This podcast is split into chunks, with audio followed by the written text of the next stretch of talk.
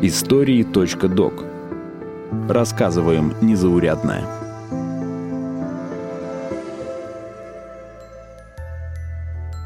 Понимаете, у нас традиция. Каждый год 31 декабря мы с друзьями ходим в баню, моемся.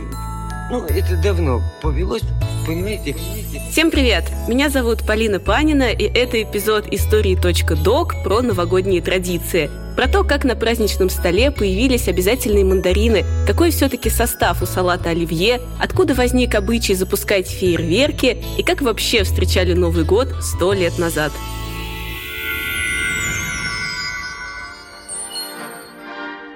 Праздник без женщин все равно, что часть без знамени. Вроде бы все на месте, а чего-то не хватает. Ну? А не хватает гордости.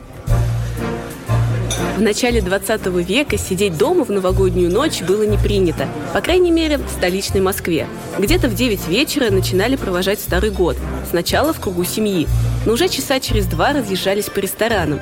Некоторые успевали за ночь побывать в двух-трех заведениях.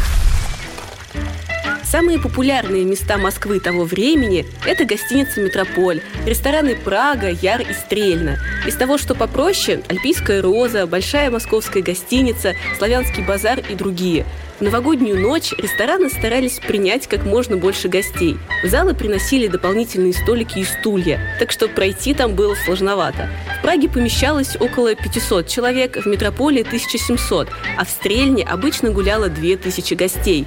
Но все равно мест хватало не всем. В последний день уходящего года телефон загородного ресторана «Стрельна» звонил едва ли не каждую минуту. С обреченностью галерного каторжника распорядитель снимал трубку и усталым, охрипшим голосом произносил «Алло». Когда он слышал слезливую просьбу как-нибудь устроить несколько мест, его ответ звучал с суровостью судейского приговора. Все места уже расписаны. Рестораны соревновались друг с другом не только вместительностью, но и необычным оформлением. Стрельна представляла собой практически ботанический сад со стеклянными стенами и потолком, песчаными тропинками, беседками, семиметровыми пальмами и другими тропическими растениями. Там же построили гроты, небольшие скалы, фонтаны и огромный бассейн, в котором плавала живая рыба. Можно было показать официанту на приглянувшегося осетра или налима. Его вылавливали, готовили и тут же подавали на стол. Правда, в новогоднюю ночь посетители иногда порывались выловить рыбу сами, салфетками или вовсе голыми руками. Ну, за рыбалку. По слухам, швейцары в Стрельне всегда имели при себе кусочек мела и могли написать на спине какого-нибудь особенно перебравшего гостя его домашний адрес, чтобы тот не уснул и не замерз в московских сугробах, а точно добрался до дома. Ну, за понимание. Последнюю ночь 1910 года Метрополь, не желавший уступать в оригинальности, устроил авиационный карнавал. В центре ресторана подвесили огромный дирижабль, на который выдрузили транспарант с новым 1911 годом. В других залах под потолками парили модели аэропланов. Внутри ресторана весь цвет промышленной и заводской плутократии Московского района. Москвы, Иваново-Вознесенска, Серпухова, Коломны, Орехово-Зуева. Но титулованной Москвы здесь почти не видно.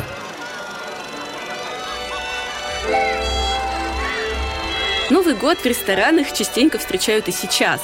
Но вот сто лет назад после этого следовал совсем уж бесчеловечный обычай – новогодние визиты. Домашним и семейным праздником считалось Рождество, а вот 1 января надо было поздравлять друзей, коллег и, самое главное, начальство. Традицию эту ввел еще Петр Первый. Ну, куда же без него? Приездом? Ну, да ты и девок привез. Вино пьете? Танцевать умеете? Так что 1 января в городе было оживленно. По улицам Москвы неслись всевозможные экипажи. От щегольской изящной кареты до плохеньких желтеньких саночек.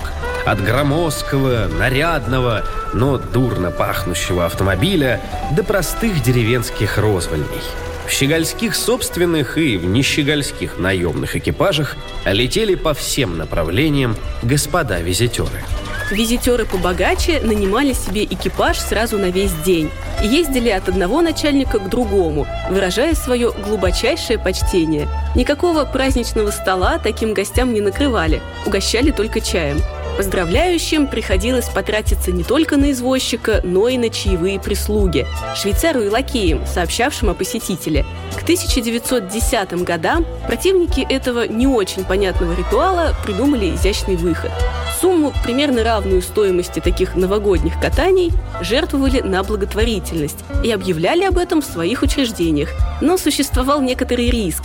Нельзя было угадать, обидится ли на это оставшийся без поздравления начальник и будут ли какие-то последствия.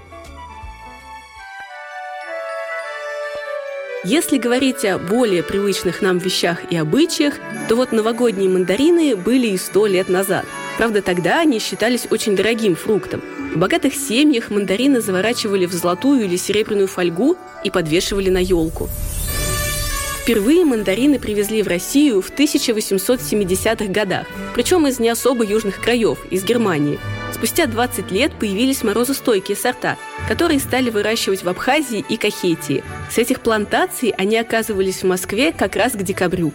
Но по-настоящему народными и доступными мандарины стали где-то в 60-х годах прошлого века – Считается, что случилось это благодаря советской делегации, которая в 1963 году прибыла в Марокко обсудить разработку месторождения фосфоритов. Одному из делегатов так понравились местные фрукты, что пару ящиков мандаринов он прихватил с собой.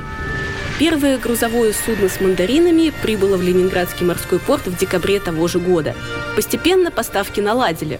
В Марокко отправлялись тракторы и удобрения. Взамен этого из Африки доставляли мандарины – у того факта, что мандарин стал одним из главных символов Нового года, довольно простое объяснение. Период созревания фруктов приходится на конец осени и зиму. В это же время их привозят в Россию, так что иногда ощущение приближающихся новогодних праздников вызывают именно первые мандарины на прилавках. Поспорить с ними за звание главного съедобного символа Нового года может разве что салат оливье. Его упоминал еще Владимир Гелеровский в книге «Москва и москвичи». Считалось особым шиком, когда обеды готовил повар-француз Оливье, еще тогда прославившийся изобретенным им салатом Оливье, без которого обед не в обед и тайну которого не открывал. Как ни старались гурманы, не выходило. То, да не то. Француз Оливье был шеф-поваром ресторана «Эрмитаж», который располагался на Трубной площади. Оливье – это, кстати, фамилия. Звали человека, так сильно повлиявшего на русскую кухню, простым французским именем Люсьен. Тот самый салат он начал готовить где-то с 60-х годов XIX века. У Люсьена Оливье сразу появилась толпа подражателей. В нескольких ресторанах пытались повторить блюдо и включить его в собственное меню. К концу XIX века рецепт салата все же появляется в кулинарных книгах. Правда, для его приготовления приходилось потратиться. Сейчас уже не секрет, что в оригинальный рецепт француза входили рябчики, раковые шейки, трюфели и даже желеобразный бульон, сваренный на телячьей голове или костях. Но весь секрет заключался в соусе, таком прообразе современного майонеза. В Советском Союзе в 30-е годы появляется салат столичный. По идее, вариация оливье, но уже с зеленым горошком, без трюфелей и рябчиков. Еще больше творчества предлагала кулинарная книга о вкусной и здоровой пище. В зависимости от года издания в рецепте то появлялись, то исчезали яблоки, цветная капуста, морковь, листья зеленого салата, крабы и сельдерей. В какой-то момент вернулись рябчики, но почему-то в компании фасоли и помидоров. Путаница добавлял совет, что если какого-то ингредиента не хватает, просто замените его чем-то другим, по вкусу. Так и получилось, что сейчас рецепт салата оливье уже семейная традиция, которая передается из поколения в поколение. Вариантов тут уйма, и каждый правильный. Попробуем тот салат. Этот? А я его уже пробовала. Я такой салат делаю лучше, чем твоя жена. Туда надо добавлять тертое яблочко.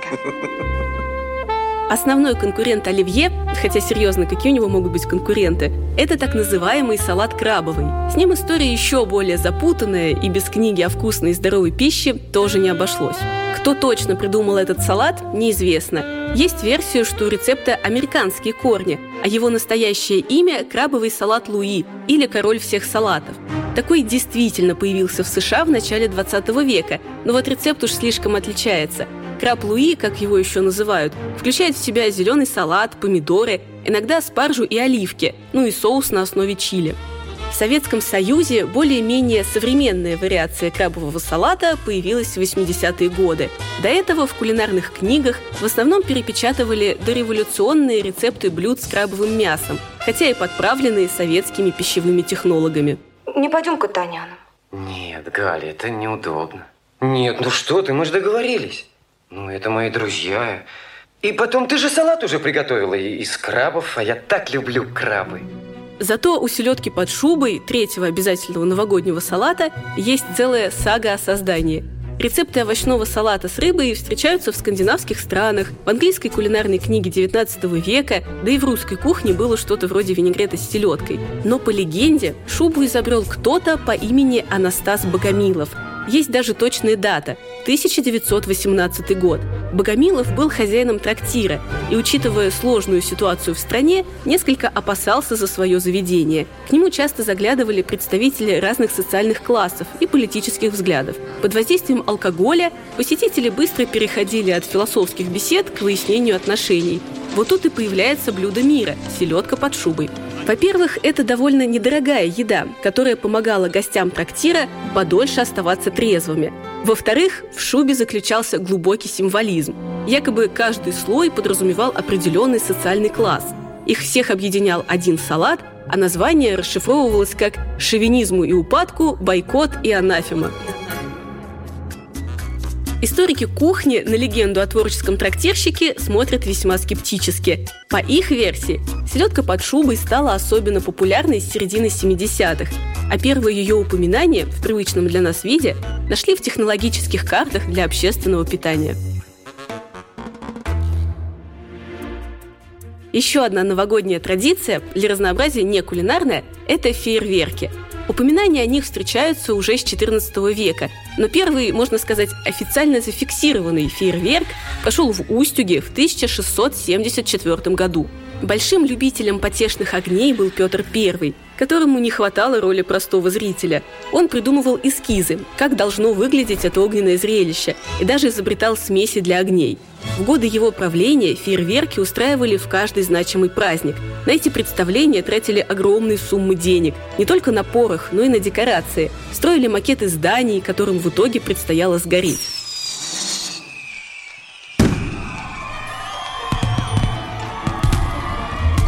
Огненные представления понравились и потомкам Петра. При императрице Елизавете Петровне фейерверки запускали минимум трижды в год, в том числе в новогодние праздники. При Екатерине II вышла целая книга про искусство и технологии огненных представлений. Постепенно пиротехнические представления стали устраивать не только по государственной инициативе, но и своими силами. В конце XIX века новогодние фейерверки начали запускать на Воробьевых горах – их устраивал владелец местного ресторана у Крымкина. Но благодаря удачному расположению, в новогоднюю ночь это огненное представление было видно даже из центра столицы.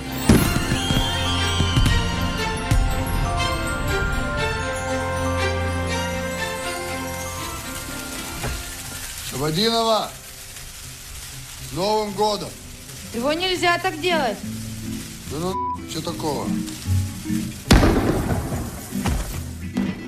Новогодний мой вальс звучит Новогодней седой ночи А за окнами снег шуршит Хлопьев маленькие мечи. Я не знаю, который год Мы встречаем с тобой вдвоем. Я гитару беру, и вот Мы тихонько уже поем. Я не знаю, который год мы встречаем с тобой вдвоем Я гитару беру, и вот Мы тихонько уже поем Подписывайтесь на нас в социальных сетях, ВКонтакте или Телеграме. Эпизоды подкаста «Истории.док» можно найти в приложениях iTunes или Google Podcasts, а также на Яндекс Музыке. Я не знаю, который год мы встречаем с тобой вдвоем. Я гитару беру, и вот Мы тихонько уже поем